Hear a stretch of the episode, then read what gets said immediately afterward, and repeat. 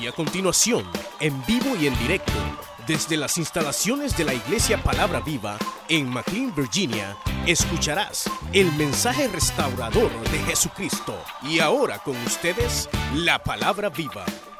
Vamos a entrarle, ¿verdad? Y ojalá que la expectativa que tenemos realmente sea satisfecha, ¿verdad? Porque yo en parte, eh, les digo, yo también vengo expectante.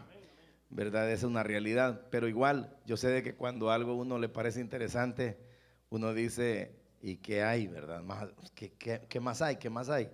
Entonces como que uno en esa sed y hambre de justicia realmente quiere que el Señor le cumpla a uno, ¿verdad? Que le dé lo que uno espera. Es como cuando le dan en un restaurante una entrada bien sabrosa y uno dice, falta el plato fuerte, ¿verdad? Entonces uno no quiere decepción en el plato fuerte. Así que esperemos que eso no suceda. Vamos a leer Hebreos capítulo 5. Y bueno, vamos a orar primero. Padre, te damos gracias. Señor, ahora vamos a leer tu palabra. Pedimos que lo que estamos esperando, Señor, realmente se cumpla. Queremos aprender. Dios, si hay un propósito en mi corazón es que salgamos de aquí bien claros en qué somos y qué es lo que debemos hacer. Señor, guíanos y a ti, Señor amado, la gloria, oh Dios, por Jesucristo. Amén. Capítulo 5. Dice versículo 1, porque todo sumo sacerdote, tomado de entre los hombres, es constituido a favor de los hombres en lo que a Dios se refiere para que presente ofrendas y sacrificios por los pecados, para que se muestre paciente con los ignorantes y extraviados, puesto que Él también está rodeado de debilidad. Y por causa de ella debe ofrecer por los pecados tanto por sí mismo como también por el pueblo. Y nadie toma para sí esta honra sino el que es llamado por Dios como lo fue Aarón. Así tampoco Cristo se glorificó a sí mismo, haciéndose sumo sacerdote, sino el que le dijo, tú eres mi hijo, yo te he engendrado hoy. Como también dice en otro lugar, tú eres sacerdote para siempre, según el orden de Melquisedec. Y Cristo en los días de su carne, ofreciendo ruegos y súplicas con gran clamor y lágrimas al que le podía librar de la muerte, fue oído a causa de su temor reverente y aunque era hijo por lo que padeció, aprendió la obediencia. Y habiendo sido perfeccionado, vino a ser autor de eterna salvación para todos los que le obedecen y fue declarado por Dios sumo sacerdote según el orden de Melquisedec. Pueden sentarse, hermanos.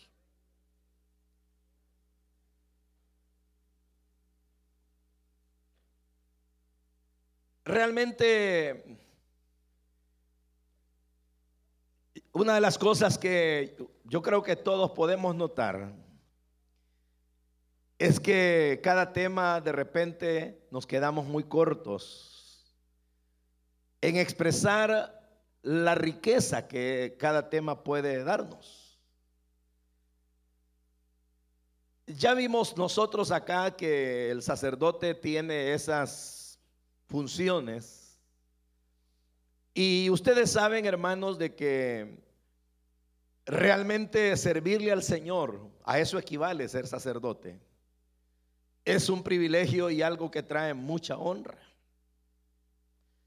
Y sucede de que cuando una persona es tomada en cuenta por el Señor y el tiempo pasa, uno se acostumbra a servirle a Dios y se acostumbra a los momentos buenos que Dios le da en ese servicio, cada experiencia, cada cosa.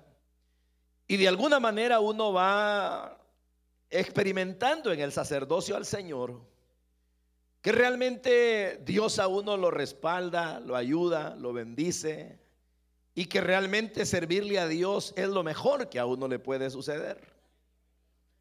Pero sucede, hermanos, de que en la medida que el tiempo va pasando, Uno es como una especie de ave que de repente partió de un punto cero en el suelo y comienza a surcar los aires y va volando y llega a aprender a volar tan bien que planea, se estabiliza, surca los aires, atraviesa nubes.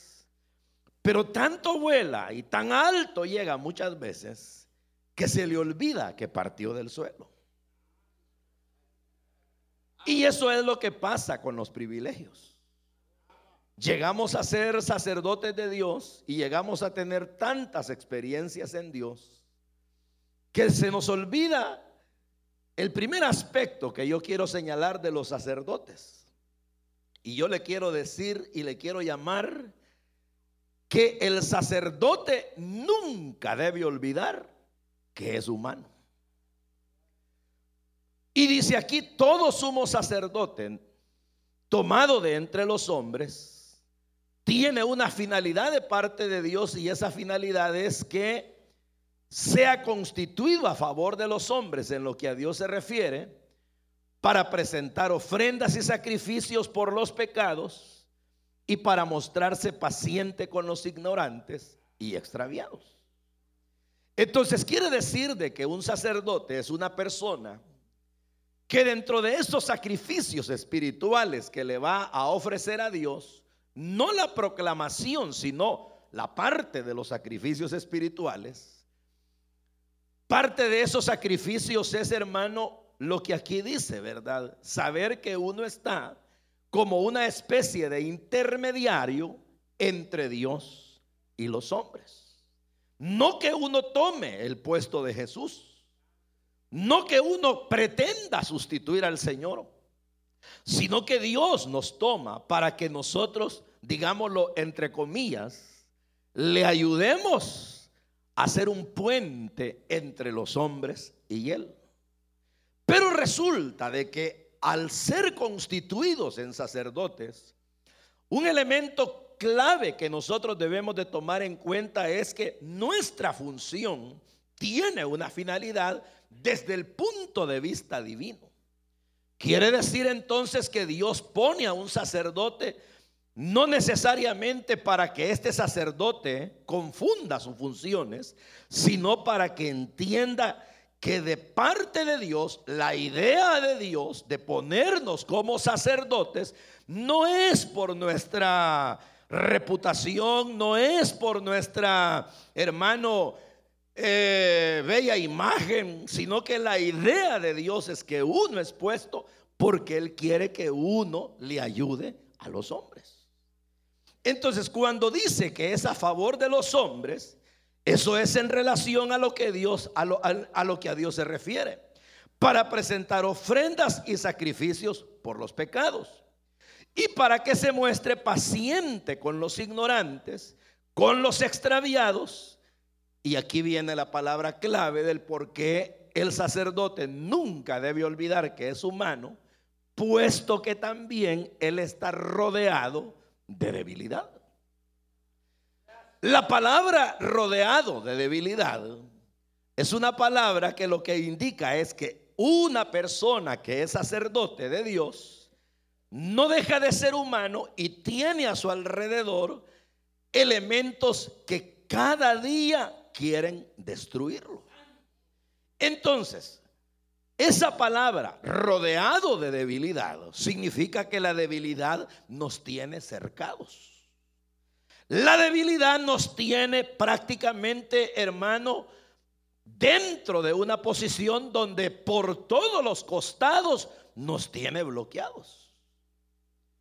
Y eso es algo que muchas veces el sacerdote olvida lo olvida en muchos sentidos. Se le olvida que es humano y entonces ya no comprende a aquellos humanos que representa. Se le olvida que es humano y como ya experimentó un nivel de vida donde hay bendiciones, hay buenas experiencias, hay respaldo de Dios, se le olvida que también él es una persona que viene de un mundo extraviado y viene de ser un ignorante y ahora se cree que ya sabe mucho y menosprecia a aquellos que no saben nada.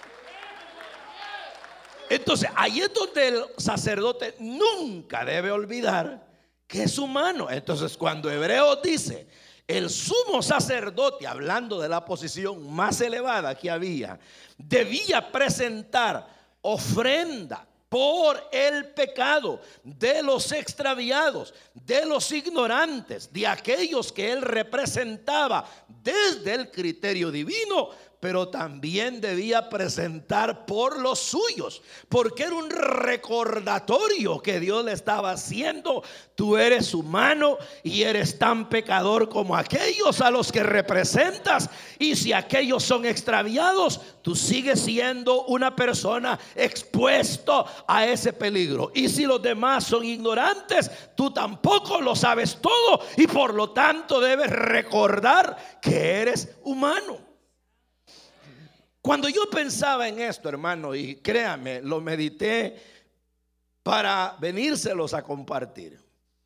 Vuelvo a contarles la realidad de que esto yo lo vengo considerando de meses atrás.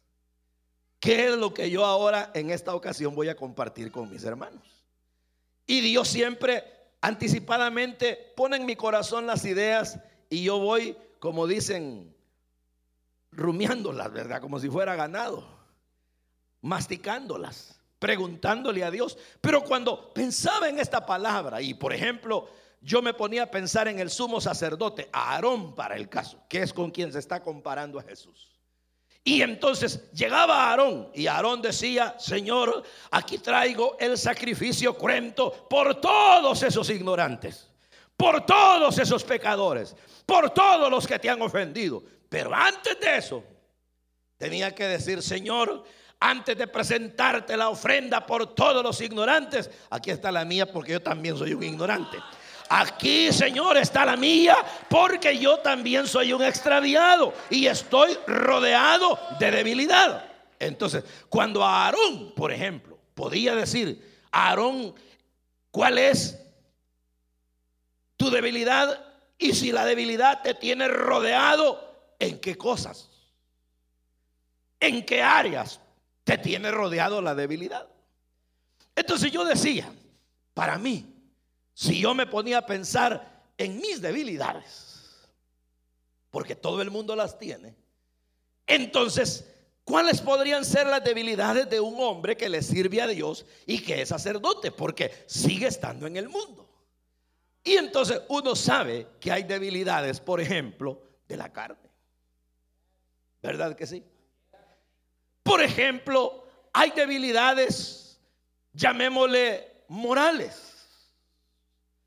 Hay debilidades espirituales. Hay debilidades familiares.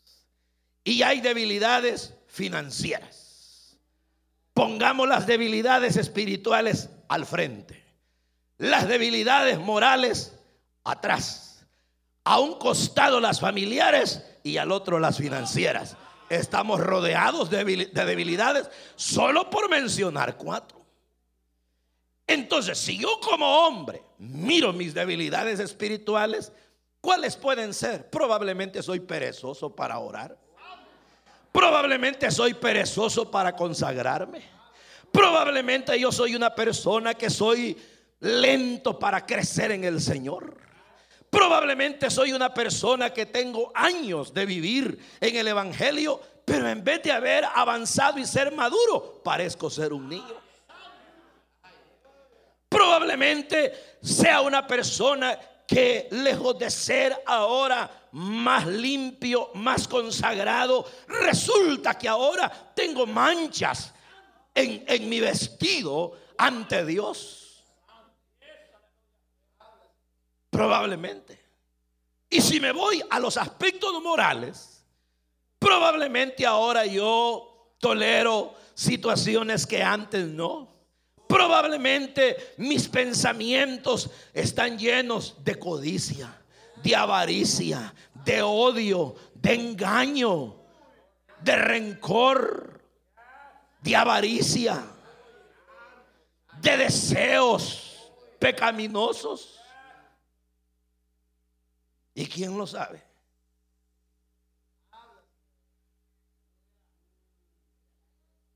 Y si yo, por ejemplo, miro las debilidades de mi costado y son familiares para el caso, probablemente yo no he sabido manejar una relación de marido, de esposo, de padre, la mujer de esposa, de madre, de hijo. Probablemente yo doy consejos a los otros que jamás estoy dispuesto a vivir critico las acciones de otros que yo las tengo dentro de mi propia casa. Señalo la astilla o la paja en el ojo del amigo cuando yo tengo una viga en el mío. Critico cómo es la mujer de fulano cuando la mía es peor. Critico a los hijos de Mengano cuando los míos están más dañados. Y si es financiera, probablemente soy un desordenado, que me meto en problemas, que fío y no pago, que de repente me meto a compromisos que yo sé que no voy a lograr cubrir y van a dañar mi reputación. Entonces, si yo miro las debilidades que pueden estarme cercando, me doy cuenta que cuando el sacerdote llegaba ante Dios y miraba a la multitud de israelitas pecadores a los cuales se les había dado una ley para juzgarlos antes que poner el hacha en todos se la ponía a sí mismo. Porque el sacerdote es humano. ¿O no?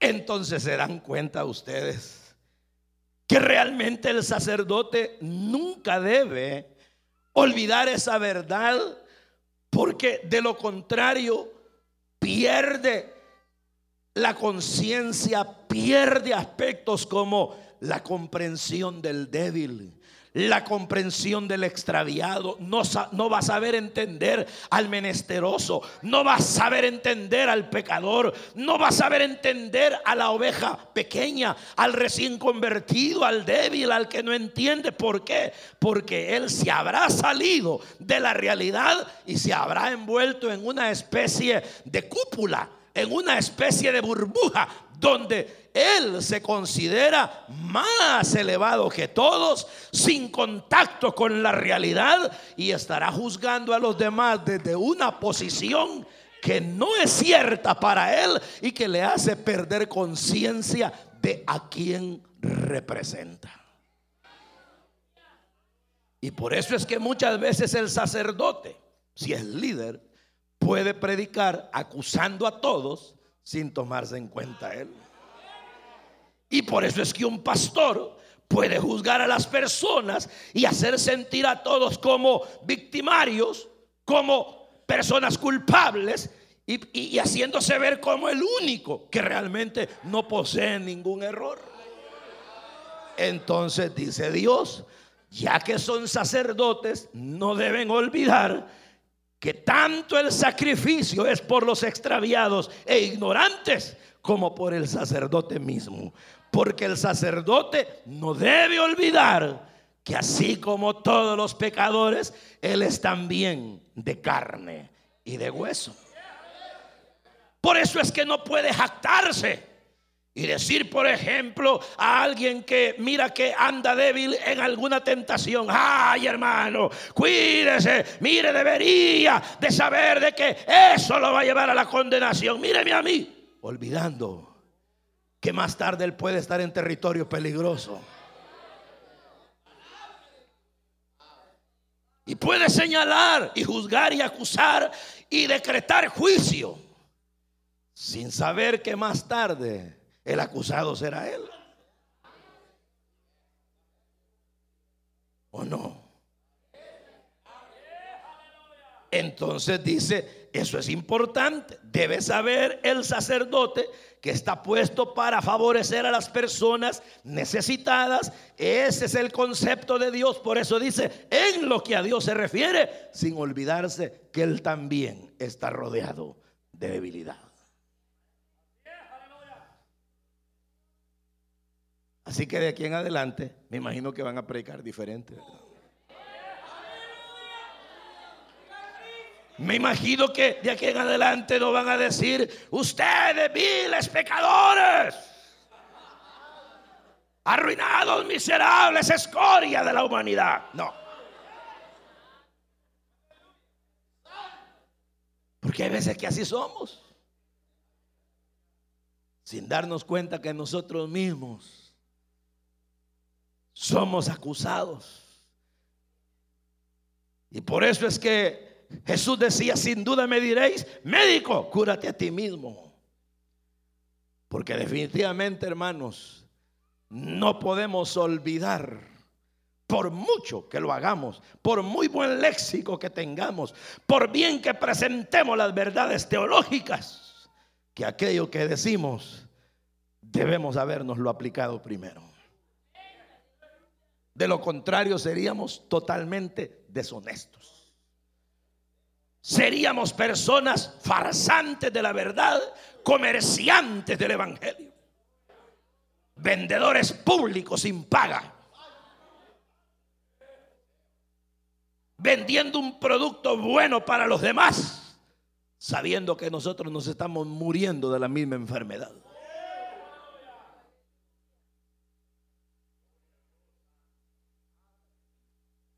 Entonces, cuando el hombre sabe que está rodeado de debilidad, se cuida. y, de eso vamos a seguir hablando, pero como ahora ese es el punto. Nunca olvidar que somos humanos. Sacerdotes humanos. Ningún ángel hay entre nosotros. Ninguno de nosotros fue engendrado así como Jesús, ni tampoco creado como un ángel. Todos nosotros venimos de un parto. Y al venir de un parto nos heredaron pecado. ¿Y quién nos heredó pecado? Nuestro papá. El pecado directo, no solo Adán, nuestro padre. No, yo digo su padre, mi padre. Porque el pecado del ser humano se transmite moral y seminalmente. Cuando el padre deposita el semen. Y ahí va el espermatozoide. Esa es la forma humana de transmisión del pecado. Que se vea aumentada por la herencia del temperamento y la naturaleza, aunada del padre más la de la madre. Aunque la principal es la del Padre. Porque de lo contrario, Jesús hubiera tomado la naturaleza pecaminosa de María. Pero no la tomó. ¿Por qué? Porque el que hereda directamente el pecado es el hombre.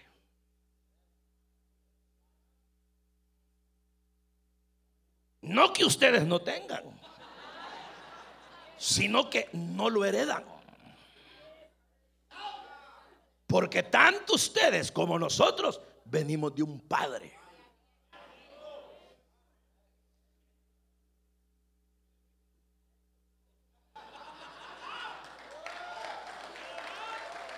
Ahora bien, entonces como eso es verdad, no debemos olvidarlo. Por lo tanto, cuando veamos al pecador, veámoslo como si nosotros fuéramos Él. Cuando regañemos o exhortemos a alguien, hagámoslo como si nosotros fueran ellos. Cuando veamos a alguien ha caído, tratémoslo como si nosotros nos hubiésemos deslizado. Cuando tratemos de sacar a alguien hacia adelante y decirle que no se aparte, hagámoslo como si nos lo estuviéramos diciendo nosotros.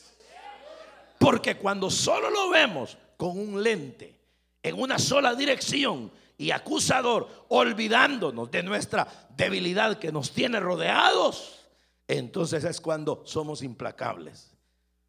Ofendemos, dañamos, gritamos, decimos, herimos y creemos que eso es ser ungido de Dios.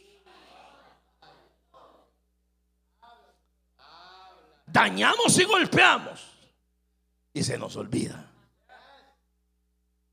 que antes que ofrecer sacrificios por los extraviados e ignorantes, el sumo sacerdote tenía que recordarle a Dios.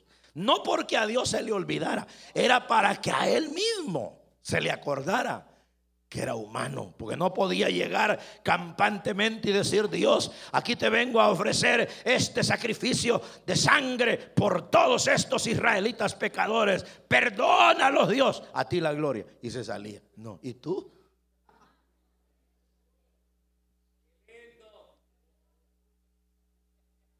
Entonces, primero. Segundo, dice, por causa de esa debilidad, debe ofrecer por los pecados, tanto de sí mismo como también del pueblo. Y nadie toma para sí esta honra, sino el que es llamado por Dios, como lo fue Aarón. Aquí hay tres cosas. Número uno, el llamamiento del sumo sacerdocio a Aarón fue directo a él dentro de la ley. Y nadie podía tomar esa honra, nadie podía decir de ninguna otra tribu, ni nadie más, solo aquel que era designado por Dios como sumo sacerdote. Cuando moría el sumo sacerdote, había que elegir otro sumo sacerdote, pero Dios estaba en el negocio porque tiene que ser llamado de Dios. Eso es lo primero. Lo segundo, que en nuestro tiempo, una persona para ejercer un ministerio primario dentro de la iglesia, de los que así conocemos como lo señala Efesios 4:11, hermano, debe ser elegido por Dios, porque Dios constituye primeramente apóstoles, pastores, evangelistas, maestros y profetas. Entonces, ellos, esos ministerios, tienen que ser designados única y exclusivamente por Dios y nadie debe tomar para sí esta honra a menos que Dios lo llame. Pero estoy hablando de ministerios primarios, no de sacerdocio. Que son sacerdotes todos, sí. Pero hablando de ministerios, como del sumo sacerdocio arónico, solo si Dios los ponía. Pero como estamos hablando de sacerdotes, ¿podrá aplicarse esta verdad a todos los sacerdotes del Nuevo Testamento? ¿De este tiempo? Sí. ¿Por qué? Porque esto se aplica en el sentido que nadie puede ser sacerdote del Señor si primero no ha experimentado el nuevo nacimiento. Eso significa que una persona, por muy voluntariosa que sea, por muy buenas intenciones que tenga, por muy piadosa que aparente, por muy religiosa que sea, si no ha tenido un encuentro personal con el Hijo de Dios, no puede ser sacerdote del reino de Dios. Por lo tanto, nadie toma para sí esa honra a menos que haya sido lavado, perdonado por Cristo, lo cual es producto de un llamamiento a la salvación. Porque la salvación es un llamamiento. Llamados a ser salvos. Entonces nadie puede decir yo soy sacerdote de Dios si la sangre de Cristo no te ha limpiado. Y usted me dirá, hermano, pero buen punto, pero en nosotros eso ya es sabido, cierto. Pero el asunto es que hay lobos vestidos de oveja, filtrados, que jamás experimentaron un nuevo nacimiento increíblemente y más en el sistema celular. Aprenden a ser líderes, aprenden a ser supervisores. Y cuando uno se descuida, se meten hasta el pastorado y saben que increíblemente jamás han nacido de nuevo. Y muchas veces en esos niveles cometen atrocidades pecados que la gente se queda boquiabierta y dice, uy, nunca me imaginé que fulano fuera capaz de eso. Es capaz. Primero, porque es humano. Segundo, porque jamás de los jamases tuvo un llamamiento de Dios a salvación. Entonces yo le hago una pregunta. ¿Cuántos de esos filtrados habrán?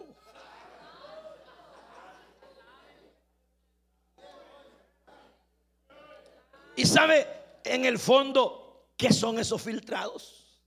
La cizaña que se parece al trigo y uno no sabe cómo quitarla. Porque se parece tanto al trigo que uno no sabe si al cortarla está acordando trigo o cizaña. Entonces dijo el Señor, no la quites tú, déjamela. Porque yo sí sé cuál es.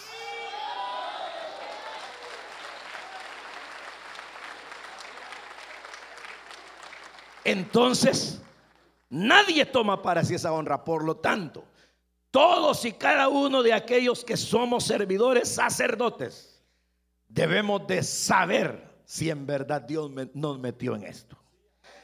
Porque la naturaleza de uno al que Dios ha metido, que ese vive inspirado, vive con voluntad, vive dispuesto a todo lo que vendrá. Mientras que el que es incrustado falsamente, de repente se da a conocer en qué condiciona.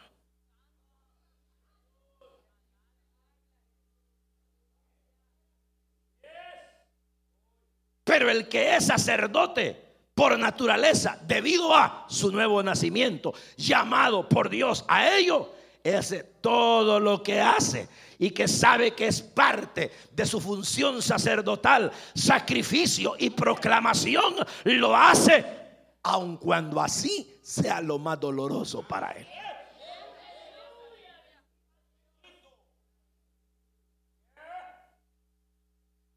Entonces, si lo primero es recordar que somos humanos, lo segundo es saber si somos sacerdotes auténticos, nacidos de nuevo. ¿Cómo la ven? ¿Y quién nos puede juzgar ahí si no solo nosotros mismos y el Señor? ¿Ah? Porque ¿quién lo podrá saber? ¿Cómo yo, que vengo una vez al año, voy a garantizar tal cosa? No sé. No lo sé. Usted debe saberlo. Usted debe saber dónde andaba, de dónde lo sacaron. Usted debe saber quién lo perdonó, por qué lo perdonó, cómo lo perdonó y qué espera de usted. Solo usted lo sabe. Por eso es que al ciego le dijeron los padres a los fariseos, este es ¿Cómo esté viendo? No lo sabemos. Pregúntenle. Ya tiene edad.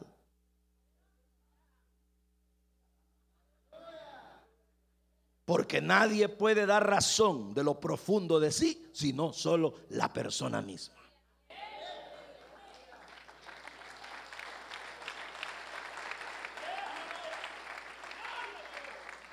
Entonces sepa usted ¿Cuántos sacerdotes hay aquí, verdaderos? No, yo sé que los falsos no van a levantar la mano. Ojalá no los haya, pero es posible. Pero bueno, eso es lo segundo. Lo tercero, así tampoco Cristo se glorificó a sí mismo haciéndose sumo sacerdote, sino el que le dijo, tú eres mi hijo, yo te he engendrado hoy, como también dice en otro lugar, tú eres sacerdote para siempre, según el orden de Melquisedec. Y Cristo en los días de su carne, ofreciendo ruegos, ofreciendo súplicas, con gran clamor, con lágrimas al que le podía librar de la muerte. Fue oído a causa de su temor reverente. Dijimos que el sacerdote ofrece sacrificios espirituales. Generalmente se nos vende la idea que solo son las alabanzas. Ya vamos a llegar ahí. Pero eso solamente es parte. Pero algo que realmente, hermano, es función determinante, función innegociable, función crucial de todo sacerdote es orar y saber orar. Porque una cosa es no orar, lo cual es malo. Otra cosa es orar, lo que está bien. Pero es mejor orar y saber orar.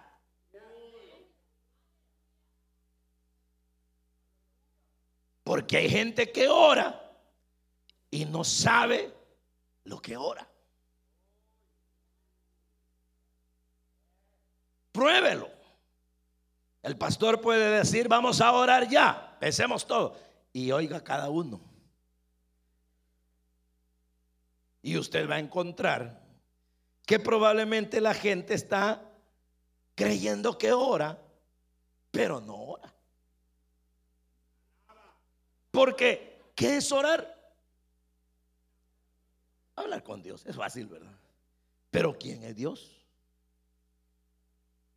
¿Ah? Sí, Padre, amigo, compañero, hacedor, el creador, poderoso, amoroso, sabio, de todo. ¿Y qué entonces le quiere decir usted? A algo. Pues sí, pero ¿por qué? ¿Por qué le va a decir algo a Dios? Es decir, hay un motivo.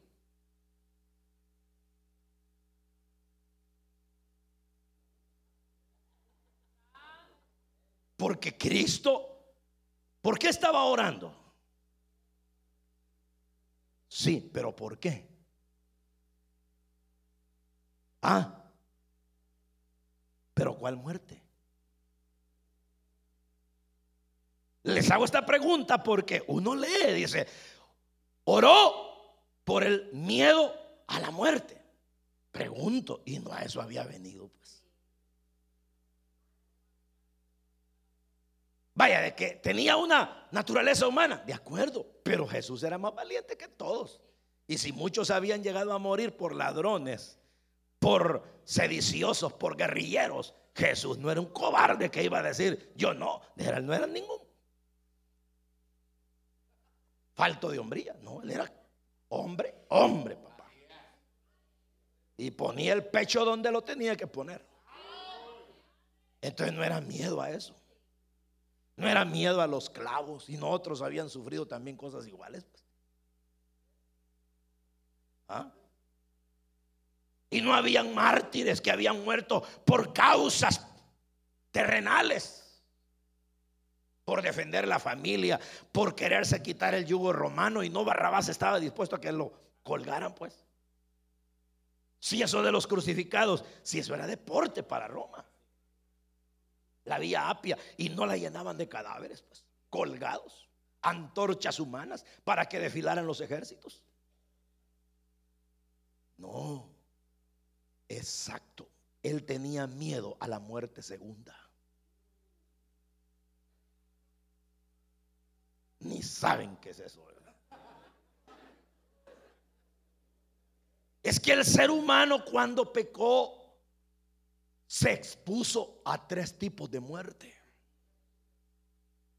La muerte espiritual, porque cayó de la conciencia de ser una criatura divina, creada por Dios más bien, con virtudes divinas, para amar y adorar a Dios, y murió espiritualmente. Lo que Efesios dice, muertos en delitos y pecados. Pero también murió físicamente. porque sus años comenzaron a contar. Y comenzó a haber vejez y enfermedad y de repente el corte de la vida. Pero hay otra muerte, la muerte segunda, la cual es una muerte eterna que implica separación total de la criatura con su creador.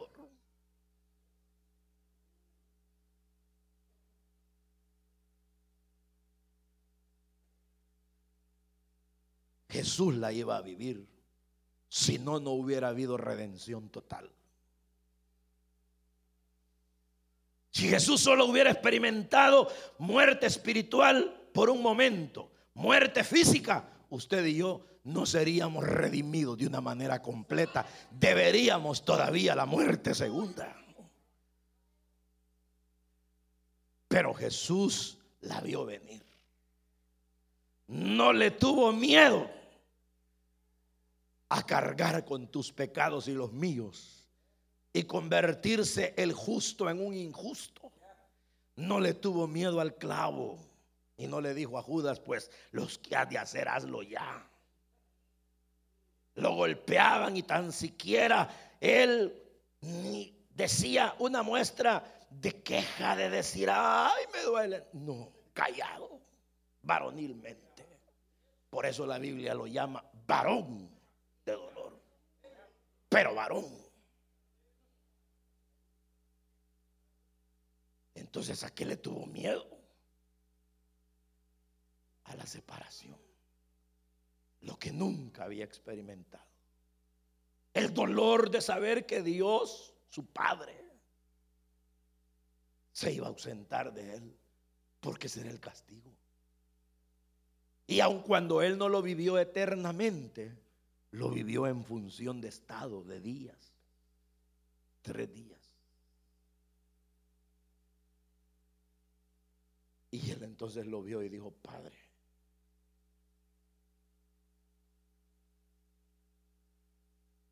si puedes que esto no ocurra, me gustaría, pero que se haga tu voluntad. Y por eso es que oraba y sus lágrimas y sus gotas de, sudor eran como sangre.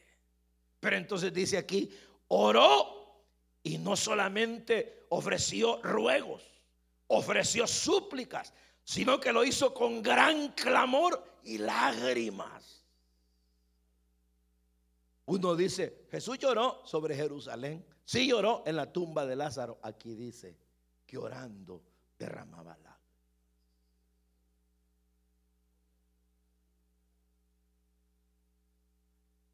Y luego dice, al que le podía librar de la muerte y por eso fue oído. Pero mire usted qué clase de oración, hermano. Quiere decir que nosotros, uno de nuestros campos precisos de acción, una de nuestras funciones cruciales es la oración, pero la clase de oración. ¿Qué hace usted cuando la célula le baja? Ora y si ora, ¿cómo ora? ¿Qué hace usted cuando ninguno se le convierte? ¿Qué hace usted cuando la gente endurece el corazón? ¿Qué hace usted cuando tiene que llevar una palabra y al leerla usted sabe que es una palabra determinante? ¿Qué hace?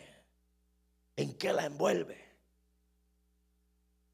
¿Qué hace cuando le cae un miembro de la iglesia? un líder, se le va un supervisor. El fulano enamoró a la mengana y deshicieron dos hogares. ¿Qué hacemos cuando la gente comienza, hermano, a mostrarse indiferente, pecadora, y andan de rebeldes, dando problemas, especulando, conjeturando y haciéndola de murmuradores y contaminando a los demás? ¿Qué hace uno? ¿Qué hace uno cuando en la familia las cosas se le van complicando? ¿Qué hace uno cuando mira un futuro incierto? No es propaganda, pero voy a aprovechar el tiro. Están afligidos porque quedó Donald Trump. mis hijos. ¿Y acaso, dijo el Señor, tanto tiempo he estado con vosotros y no me habéis conocido? ¿Ah? ¿Acaso? Pongámoslo, pongámoslo, pongámoslo que fuera malo el momento y no es momento de hacer un clamor reverente. Y no es un momento para poder derramar lágrimas. Y no es un momento para poder hacer súplicas y ruegos. Si así fuera. Y si no fuera. ¿Por qué os alarmáis? Hay otras cosas más importantes que un presidente. La salvación de las personas. El adormecimiento de la iglesia. La gente que no quiere servirle a Dios y no quiere compromiso sin saber que desde el día que se convirtieron son sacerdotes. Eso es más importante. Tus hijos. ¿Qué ejemplo les vas a dar? Tu hogar. ¿Cómo lo vas a defender? Consagración a Dios. Todo eso es más importante que todo lo demás. Por eso es que bien dicen que los cristianos oramos con interés, pero solo de aquello que nos interesa para nuestro bienestar. Pero no oramos con profundo clamor y con lágrimas y ruegos en aquello que como sacerdotes de Dios nos corresponde hacer. Pero esa es la primera parte. Luego, que oramos y no sabemos. Porque a la hora que abrimos la boca, siendo que la oración es hablar con Dios, que hablamos. Puesto que de repente nos metemos con que, aleluya Señor, todopoderoso, bendito, y se nos traba la mente que no hayamos ni qué decir. No pasamos. Y caemos en una repetición de palabras pareciéndonos a los fariseos. Entonces, ¿quién es Dios? Les pregunté. Ustedes me dijeron nuestro Padre, ¿cierto? Pero también Dios es Dios. Él nos dio la habilidad de pensar y nos dio la habilidad de hablar y nos dio la capacidad de sentir. Entonces vemos un problema, tenemos que ir a Dios y como seres humanos que usamos la razón, vamos a ir a hablar con el que creó la razón.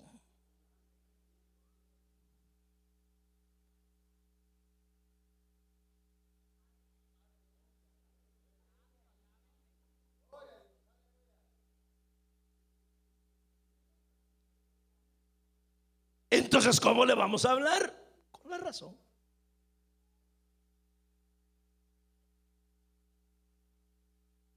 Tenemos que decirle, Padre, papá, si usted le quiere decir, papito, como quiera.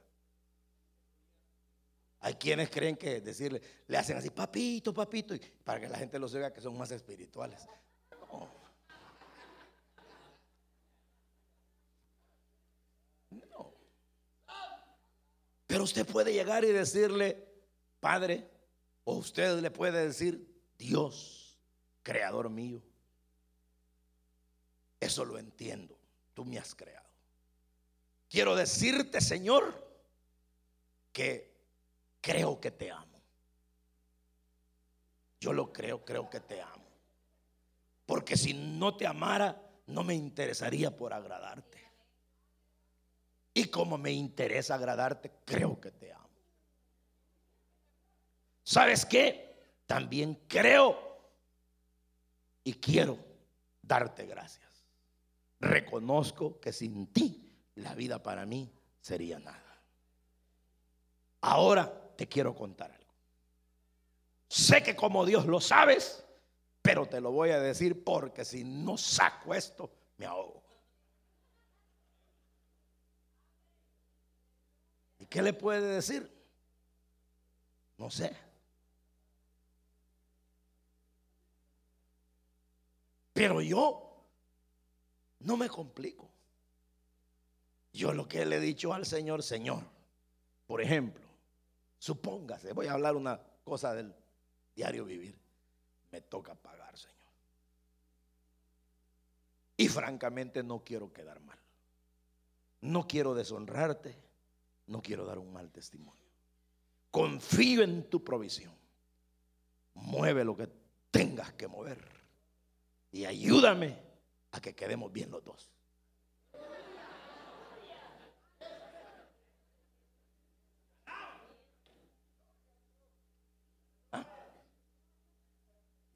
Y cree que, cree que Dios va a tirar una patada y va a decir eso es lo que no me gusta. No, risa tal vez le va a dar a este varón.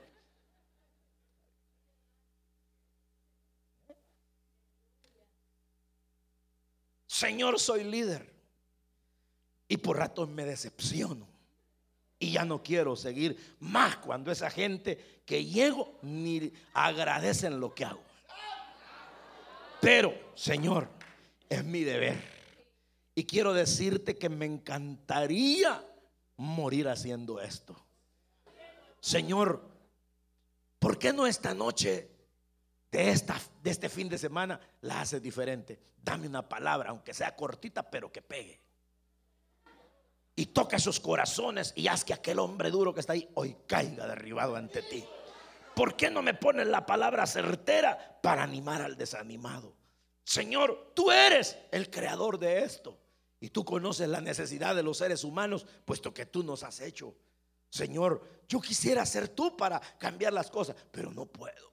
Solo soy un hombre. Ayúdame.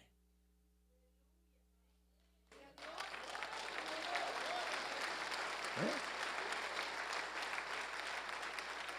Pero si yo me la paso, aleluya, gloria a Dios, santo, santo, gloria a Dios, aleluya, no le dije nada. Yo no le dije nada.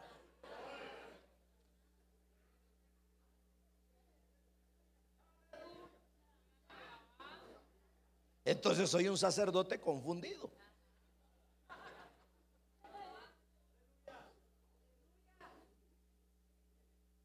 Ese es el problema. Y la iglesia tiene muchos sacerdotes confundidos.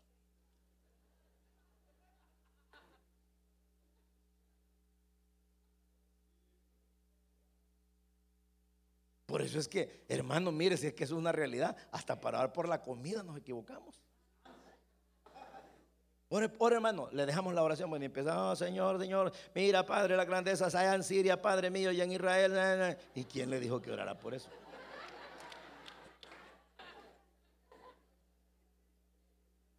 Si es acción de gracias, ¿acaso no dice Pablo por la acción de gracias? Es decir, Padre, Gracias porque estamos a esta mesa y hay alimento. Entendemos que viene de tu mano porque tú haces que la tierra produzca. Gracias. Gracias por la compañía de mis hermanos. Gracias por la gente que se interesó en preparar esto. A ti la gloria. Santifícalo y que lo disfrutemos. ¿Ah? ¡Pau!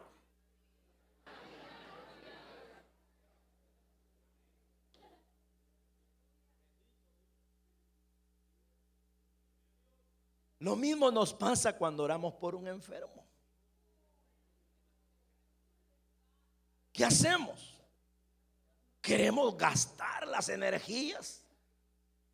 Empuñamos la mano y el brazo lo ponemos rígido como si ahí fuera el poder. No, hermano. Jamás el poder ven un músculo. El poder lo tiene el nombre de Jesús. Él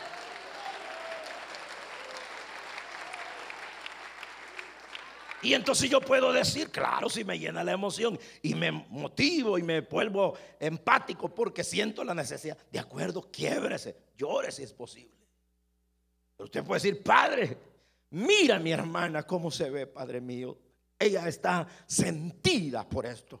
Se queja, le duele. Dios, sinceramente me da pena verla así. Te ruego ahora por tu poder, por tu gracia, por lo que tú eres. Sánala si es tu voluntad. Me agradaría verlo y a ella le favorecería. Tu nombre sería honrado si así lo quieres. En el nombre de Jesús.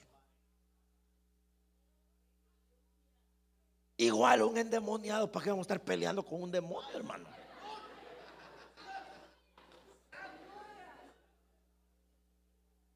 Si el demonio no va a escaparse porque ahí viene el hermano fulano. ¿Cuál? No, él a quien le teme es al Señor. Que él sabe quién es un digno representante de Cristo es otra cosa. ¿Verdad? Ese es el asunto. Y una de las cosas que se requiere en todo ese accionar de oración, oiga esto que le voy a decir y que jamás se le olvide, es sinceridad. Nada tan importante como ser sincero con Dios. Yo hay pasajes de la Biblia que no los entiendo. Yo le digo, yo no entiendo esto. Ya me quebré la cabeza, dame una luz, por favor.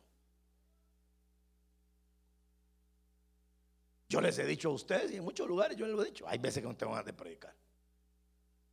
Y me toca, yo le digo, Señor, yo bien sabes que yo predicar no quiero ahorita. Me toca porque me toca, pero yo cansado estoy, así que si me da fuerza voy. Y después ni me quiero ni bajar, Y yo salgo como campeón y digo que tremendo. Y cuando subiendo con un ojo cerrado y el otro abierto. Y cuando me bajé con la gloria de Dios, claro, es que es Él. Pero yo le dije, yo le dije.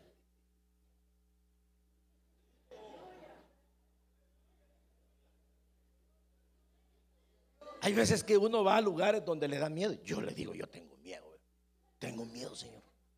Me tiembla la carne, pero mi fe puede más, más que el miedo. Mira, me van temblando, pero la fe me dice, seguí, seguí. Así que ayúdame. Ah, pero si yo me la llevo de que no, no, son los primeros que se corren a la hora de las horas.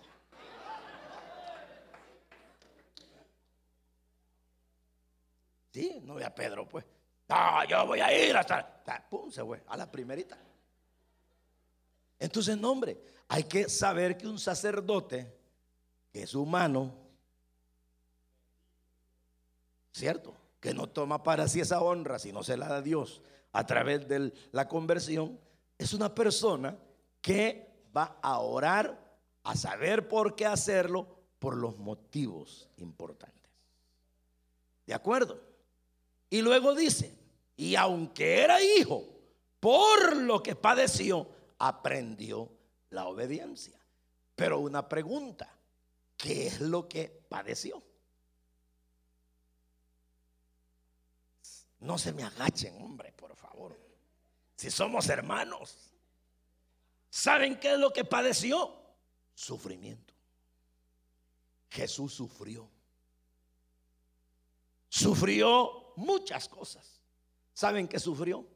Sufrió desprecio de sus hermanos sufrió el desprecio de los fariseos, la incredulidad del pueblo, la traición de sus amigos, la incomprensión de su familia.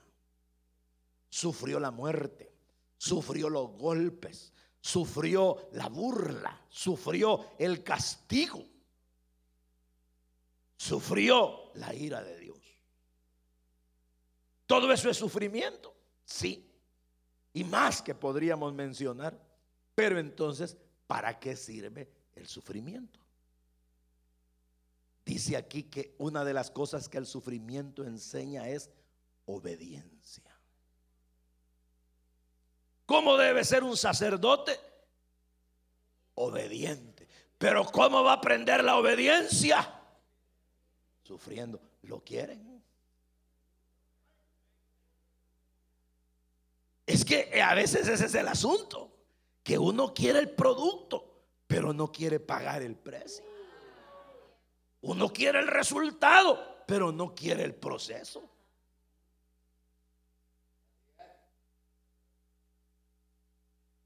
Yo no sé, pero supongo que algunos lo pensarán cuando vemos las cosas así, que ser cristiano es algo especial, ¿verdad?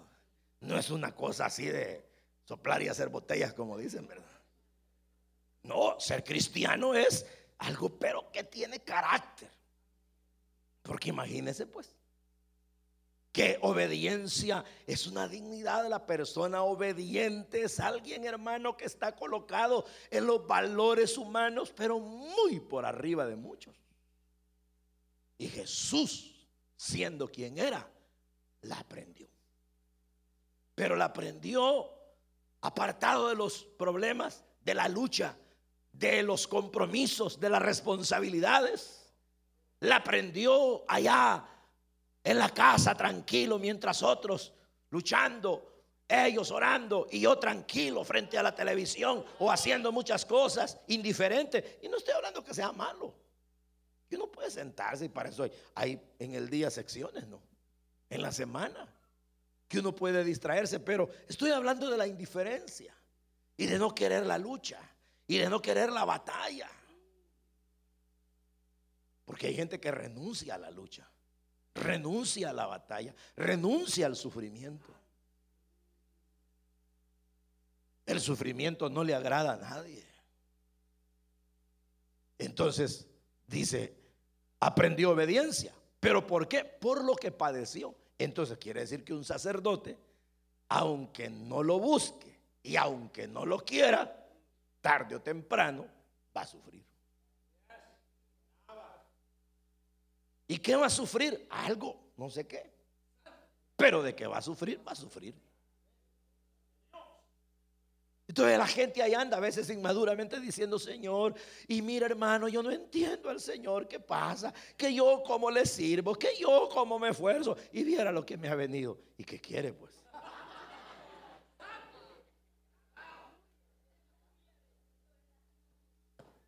¿Y qué quiere?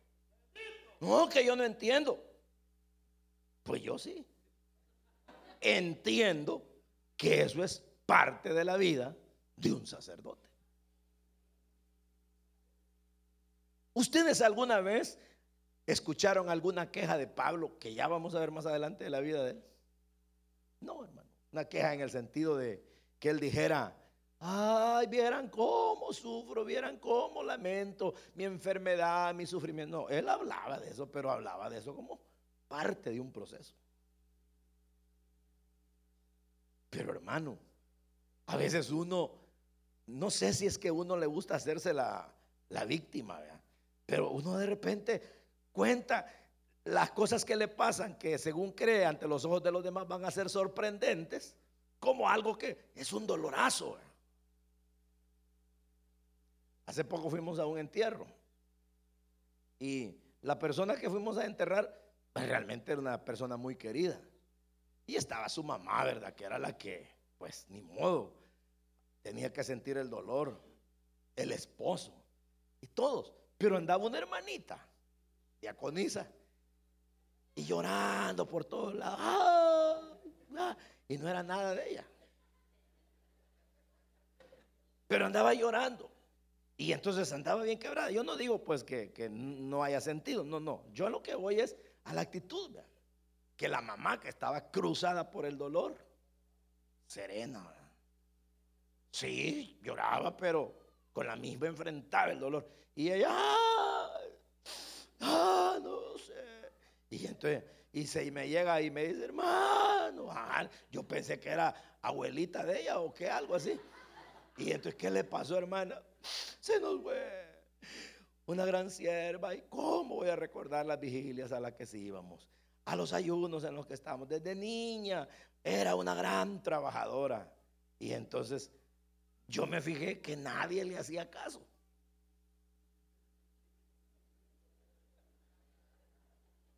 Y lo más tremendo es que era una hermana diaconisa de las viejas, ¿verdad? De las de grandes batallas. Entonces yo decía, hombre, si tanto en realidad la lección era, si tanto le duele, ¿por qué no se va debajo de un arbolito a llorarla? Porque ya vieron que nadie le hace caso. Así le pasa a los líderes. Porque de repente los líderes o supervisores o pastores, vaya, para echarnos todos en la cuenta. Pero el asunto es que de repente podemos andar hablando de la obra como un sufrimiento que nos está matando y que somos héroes al enfrentarla. Y uno dice, vieron, es que la zona que me han dado. Y vieran el grupo en el que me han mandado. No, hombre, sí, ahí hay que estar en Dios, hay que estar en algo. Y vieran esa gente dura, así con solo verle la mirada. No, hombre, papá. No, uno no tiene que presumir. No tiene que presumir de que está haciendo algo sorprendente. Simplemente debe saber que el sufrimiento es parte de la vida y que uno lo tiene que resistir con nobleza.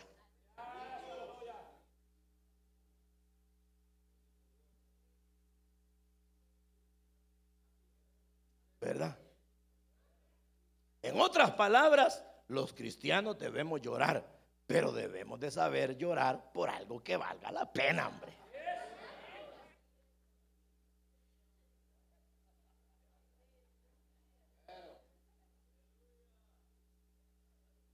¿Verdad? Vaya pues. Porque así a través del sufrimiento se aprende obediencia. ¿Cuántas llevamos ya? No, cuatro llevamos.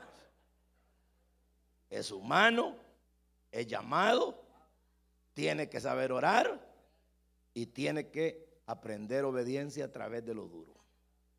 Lo último, habiendo sido perfeccionado, vino a ser autor de eterna salvación para todos los que le obedecen y fue declarado por Dios sumo sacerdote según el orden de Melquisedec. Oigan esto que les voy a decir y por favor, tómenlo en cuenta. Cuando uno vive ese proceso de ser sacerdote, saber quién uno es, que es humano como todos, pero también es una persona que sabe que es producto de un llamamiento de Dios, que no tomó esto porque a él se le antojó a ella, sino que es algo que Dios nos dio como parte de la dignidad de ser sus hijos. Y aprendemos a entregarnos, a orar, a saber cómo trabajar y le metemos al sufrimiento, eso nos lleva a escalar peldaños. Eso nos lleva a un reconocimiento. Porque siempre habrá alguien viendo. Siempre habrá alguien observando. Por un lado Dios, por otro lado los demás, las autoridades de la iglesia, los mismos que están con uno dirán que este está en algo.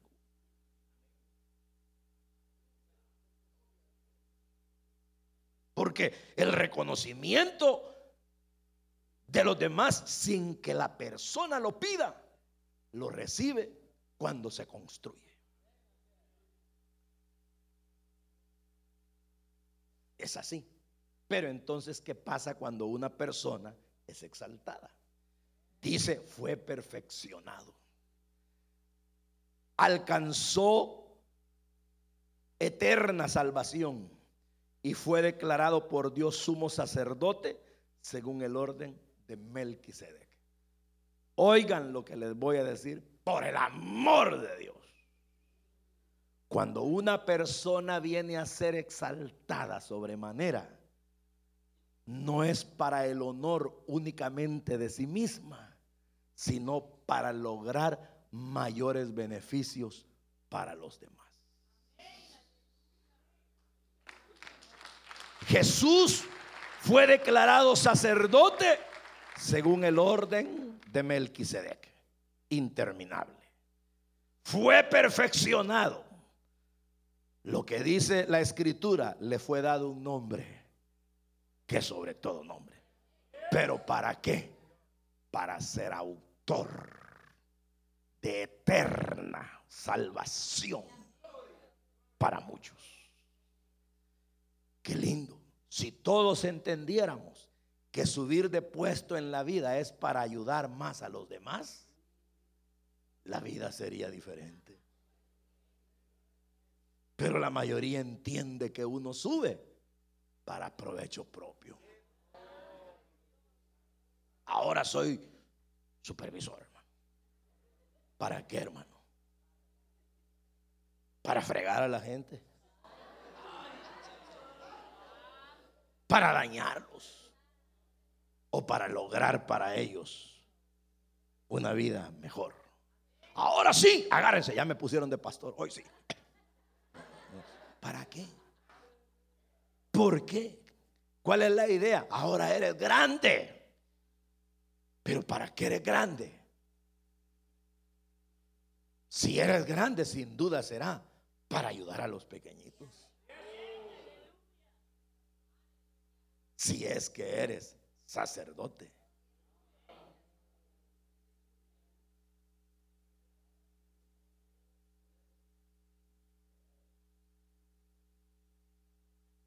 Entonces, ya le vamos entrando, ¿verdad? Lo que es ser sacerdote.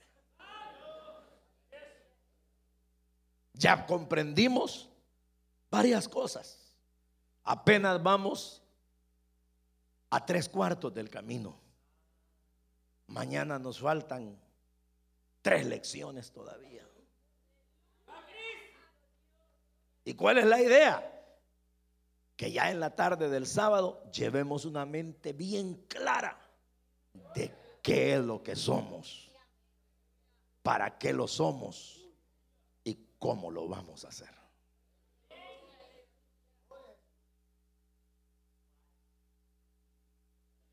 Se les quedaron las cinco cosas. No hemos cerrado el capítulo. O sea que el mensaje termina mañana en la tarde. En otras palabras, todo lo que vamos hablando es parte de un solo mensaje.